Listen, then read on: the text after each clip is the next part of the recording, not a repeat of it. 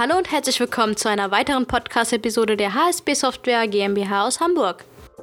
Nun zu unserem heutigen Thema. Im September wird das nächste Release von Optitax freigegeben und somit das neue Modul Dokumentation. Im Interview erhalten wir von Roland Oldenburg, dem Leiter der Entwicklung, Hintergründe und erste Informationen zum Modul. Herr Oldenburg, vielen Dank, dass Sie unseren Kunden und Partnern ein paar Fragen zum Modul beantworten.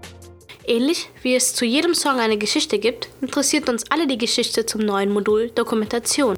Aber erst zu Ihnen. Sie leiten bei der HSP die Entwicklungsabteilung. Was haben Sie davor gemacht und wie sind Sie zur HSP gekommen? Tja, was habe ich vorher gemacht? Also Softwareentwicklung habe ich immer schon gemacht. Also schon als Jugendlicher habe ich angefangen, mir selbst Programmiersprachen beizubringen, habe äh, alles ausgetestet, was irgendwie in diesem Bereich möglich war. So, und dann habe ich bei Lufthansa Systems eine Ausbildung gemacht und da ging es dann ziemlich geradeaus weiter eigentlich, weil dann habe ich erst direkt bei Lufthansa gearbeitet und habe äh, geschäftskritische Anwendungen, den Betrieb sichergestellt. Und dann, äh, nach einiger Zeit bin ich dann dort weg, bin in einen neuen Bereich gewechselt. Das war auch sehr spannend. Ich habe das Ganze immer Berufspiroman genannt, ja, weil es ging um Fire Training. Da ging es darum, ja, Feuer zu machen im Grunde genommen. Für mich ging es dabei um Steuerung. Ähm, Im Embedded-Bereich war auch ein sehr spannendes Thema und da habe ich dann eben die Softwareentwicklung geleitet, bis ich dann irgendwann äh, von Paul Liese direkt abgeworben wurde für die HSP. Ja. Und da haben dann auch von Anfang an spannende Aufgaben auf mich gewartet. Ja. Was macht die Arbeit bei der HSP interessant?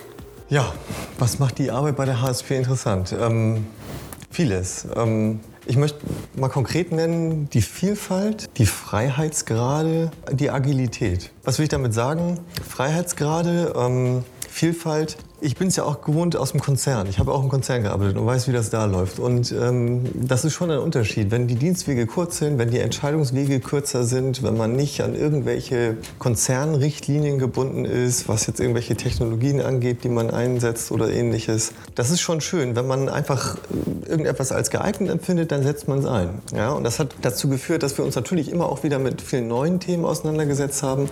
Aber das macht den Beruf ja auch irgendwie spannend. Und das gehört dazu.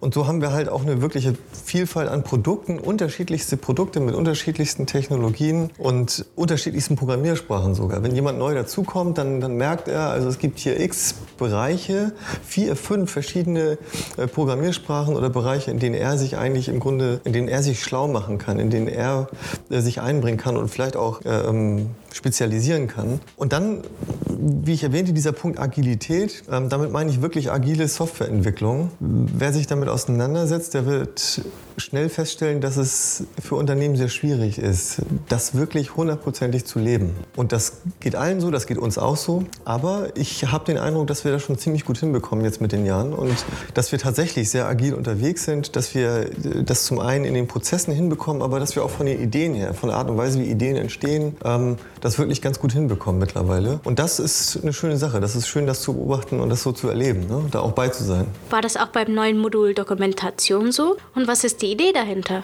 Ja, was ist die Idee dahinter? Und war das so? Ja, ähm, ja, auf jeden Fall. Also die Idee war ja auch im Grunde genial, als sie erstmal geboren war, zu sagen, wir nehmen das, was wir in Optitext schon haben an Hilfsmitteln, was es an Lösungen bereits gibt und an Dingen, mit denen der Kunde ja vertraut ist bereits. Diese Dinge nehmen wir und nutzen sie weit jenseits des Bereiches Steuer für komplett andere Bereiche. Das ist ja für alle Seiten gut, wenn man das tut, weil es ist äh, auf der einen Seite für den Nutzer gut, der Nutzer fühlt sich sofort zu Hause, er weiß sofort, welche Funktionalitäten es gibt. Parallel ist es aber für die Entwicklung natürlich auch leichter, weil wir einfach nur neue inhaltliche Bereiche abdecken, aber nicht mehr so viel neu technologisch entwickeln müssen. Und so ist es eigentlich für alle Seiten gut, äh, diesen Weg zu gehen. Und als wir erstmal diese Idee hatten, als die erstmal geboren war, ja, genial, ne? waren alle froh.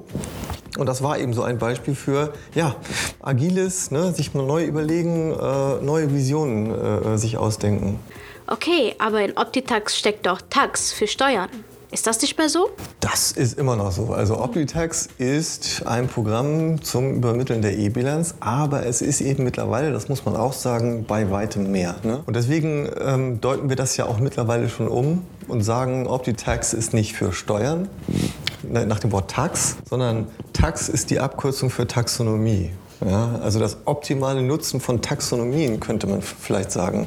Und dadurch merkt man schon, dass es ein viel größerer Bereich ist, der mittlerweile abgedeckt wird. Welche Vorteile ergeben sich mit dem neuen Modul für alle Anwender von Optitax? Ja, Welche Vorteile ergeben sich? Da gibt es zahllose Punkte. Ich will mal anfangen mit einem Beispiel. Verfahrensdokumentation. Wie erstelle ich eine Verfahrensdokumentation? Wenn ich mich das erste Mal mit diesem Thema auseinandersetze, dann sitze ich vielleicht vor einem weißen Blatt Papier und frage mich jetzt, ja, was für Informationen muss ich eigentlich erfassen und in welcher Struktur? Und wenn es dann regelmäßige Themen gibt, mit denen ich mich auseinandersetzen muss, wie stelle ich das eigentlich sicher? Und wie kann ich überhaupt nachhalten, wer was wann erfasst hat?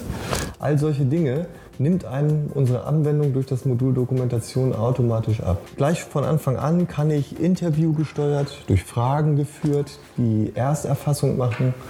Ich kann das Projekt öffnen, ich kann dann weitere Details noch erfassen und ich sehe gleich schon bei der Erfassung dann in Live-Reporting, das heißt ja nicht umsonst so, das kennen die Nutzer auch schon, wenn sie Optitext kennen, kann ich gleich schon sehen, wie das komplette Dokument entsteht. Mit Deckblatt, mit Inhaltsverzeichnis, all das sozusagen schon bei der Bearbeitung. Und dann gibt es auch die Möglichkeit, Aufgaben zu erfassen. Wiedervorlagen. Einige werden vom System selbst erstellt, einige kann ich auch selbst erstellen, wenn ich das möchte, sodass ich selbst auch immer noch einen Blick dafür habe, was vielleicht wieder fällig wäre, wo ich wieder ran müsste. Das sehe ich gleich schon in der Projektnavigation farblich dargestellt. Ähm, ich kann das Ganze mit Outlook verbinden.